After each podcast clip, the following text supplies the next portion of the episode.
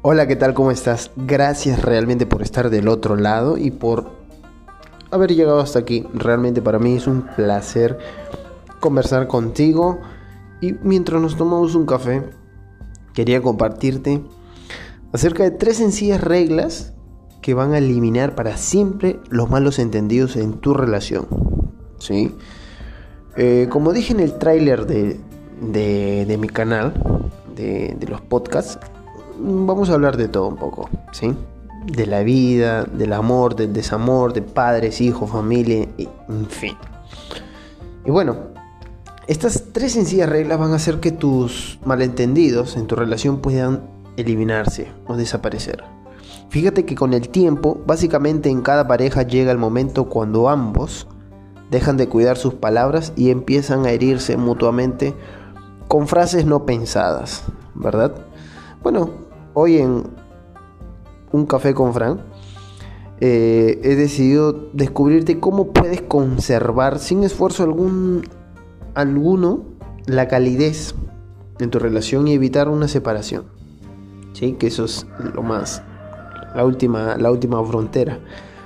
Pero resulta que para esto solo necesitas seguir estas tres sencillas reglas de comunicación. ¿De acuerdo? Bueno, mira, la primera regla es que hablando de tus deseos, omite la partícula no. Por ejemplo, si tú quieres algo, eh, evita el no. En vez de decir, mira, ¿sabes qué? Yo no quiero. Eh, reemplázalo por un, un yo quiero.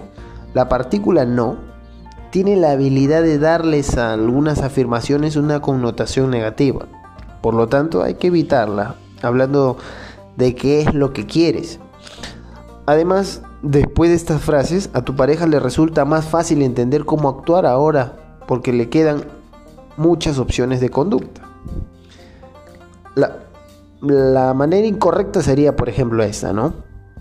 No quiero que me controles. La forma correcta sería, quiero que confíes en mí. ¿Te das cuenta? Es increíble. ¿No? Entonces, la primera regla es evitar la partícula no. La segunda regla es utilizar, eh, o al menos intenta utilizar la, la i en lugar de pero. Alguien, tu pareja te está hablando y tú dices sí, pero lo correcto sería, lo adecuado sería que tú digas sí y, Puntos suspensivos. Esta regla parece sencilla, pero tendrás que recorrer un largo camino para acostumbrarte a este cambio. Aunque los esfuerzos valen la pena, porque esta regla te ayudará a cambiar el rumbo de la conversación del modo de una batalla verbal a modo de colaboración. Siente la diferencia. Mal dicho sería así. Te entiendo, pero quiero que tú también me entiendas. ¿eh?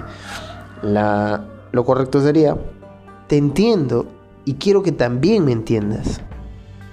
¿Notan la diferencia? ¿Notas la diferencia? Y la tercera, la tercera regla es no arruines un gesto positivo con réplicas negativas. O sea, si tú ves que tu pareja está eh, colaborando, está haciendo algo positivo, un gesto positivo, no lo arruines con una réplica negativa. Imagínate esta imagen. Eh, en el caso de que seas una dama, eh, tu novio te toma de sorpresa, se, pone de rodillas y te muestra el, te ofrece el anillo, te, te, pide matrimonio. Te abre y tú le dices, al fin. ¿Te das cuenta? A diferencia de que le digas un rotundo sí, ¿verdad?